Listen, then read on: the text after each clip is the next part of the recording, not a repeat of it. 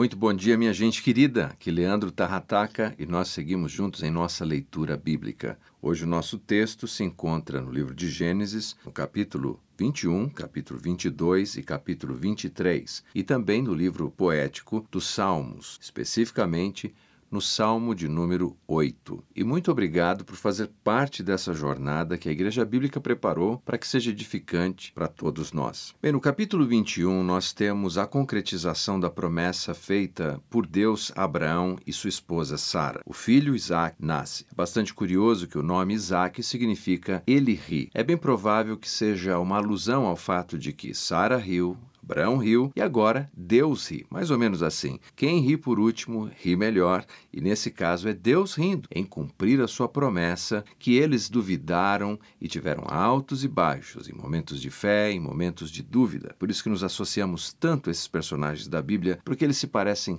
tanto conosco. Mas é nesse capítulo também que vemos que Ismael é despedido junto com a sua mãe Agar. No Novo Testamento, nós temos um comentário de Paulo sobre esse episódio na sua carta aos Gálatas. Ele usa de maneira ilustrativa, em outras palavras, um profundo contraste entre lei e graça. O fato de que Ismael representava a lei, a religiosidade baseada nas obras dos homens e nos méritos próprios, e dessa maneira não poderia ser herdeiro da promessa que era feita para quem tivesse fé. No final do mesmo capítulo, vemos Abraão e Abimeleque, deixando de lado aquelas diferenças anteriores, agora celebrando uma aliança, garantindo que ambos poderiam fazer uso de poços. Lembrando que os poços eram extremamente caros, difíceis naqueles dias, e conseguir celebrar uma aliança dessa tinha uma grande importância. Talvez uma lição muito prática é que, se nos debruçarmos com atenção e com o coração sensível à direção divina, encontramos caminhos para lidarmos com pessoas difíceis, situações difíceis e mesmo com pessoas que tenham opiniões divergentes das nossas. O capítulo 22 talvez seja o mais marcante e também o mais sublime na vida de Abraão. É tão conhecido, pois consiste na dedicação do seu próprio filho Isaque sobre um altar, oferecendo ele a Deus como um sacrifício. Bem, pelo menos a disposição de Abraão era oferecer o próprio filho como um sacrifício a Deus. Há algumas lições que podemos tirar desse episódio. Primeiro, Abraão era um homem que tinha certeza da palavra divina. Ao longo longo dos anos, ele foi desenvolvendo essa convicção de que podia confiar totalmente em Deus. Segundo, ele não precisava de muitas explicações. Deus nunca disse a ele o porquê, apenas disse a ele o que deveria fazer e ele obedeceu. Vemos ainda a lição de Isaac, que submete prontamente à vontade de seu pai, posto que nesse momento da história, Isaac já é um rapaz, teria força suficiente para lutar contra o seu pai, mas ele se rende plenamente, fazendo assim uma prefiguração de Cristo, que se renderia plenamente à vontade vontade de seu Pai e se ofereceria como sacrifício definitivo em favor de todos os que creem. Temos ainda a palavra profética de Abraão, que Deus proveria para si o cordeiro. Tema esse que vemos de volta no Novo Testamento quando Jesus é apresentado como o cordeiro de Deus que tira o pecado do mundo. E um tema teológico extremamente importante emerge deste texto quando vemos que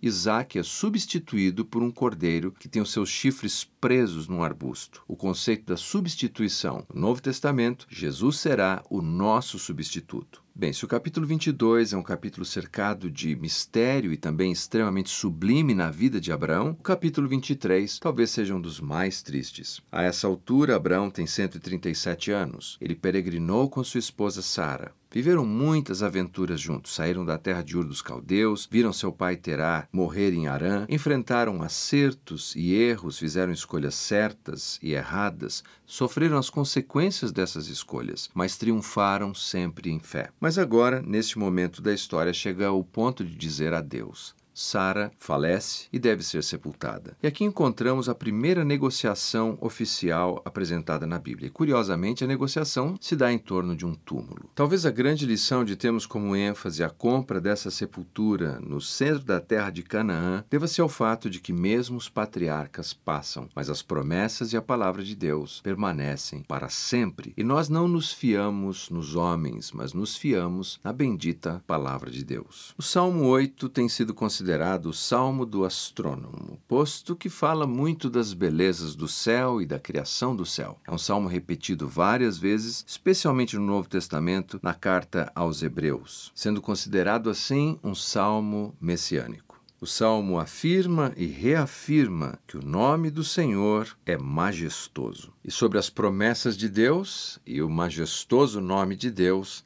é que podemos repousar a nossa confiança e a nossa fé. Oremos. Ajuda-nos, Senhor, na nossa jornada a confiarmos nas Suas promessas. E ajuda-nos, Senhor, a confiarmos e prosseguirmos, mesmo quando titubeamos nos momentos de dúvidas. Afinal de contas, Pai, Abraão passou por isso, Sara passou por isso, mas nada impediu que a Sua promessa fosse cumprida. O Senhor é majestoso e nós nos alegramos em Ti. Em nome de Jesus. Amém. Muito obrigado pela companhia. Deus abençoe você. Até a próxima.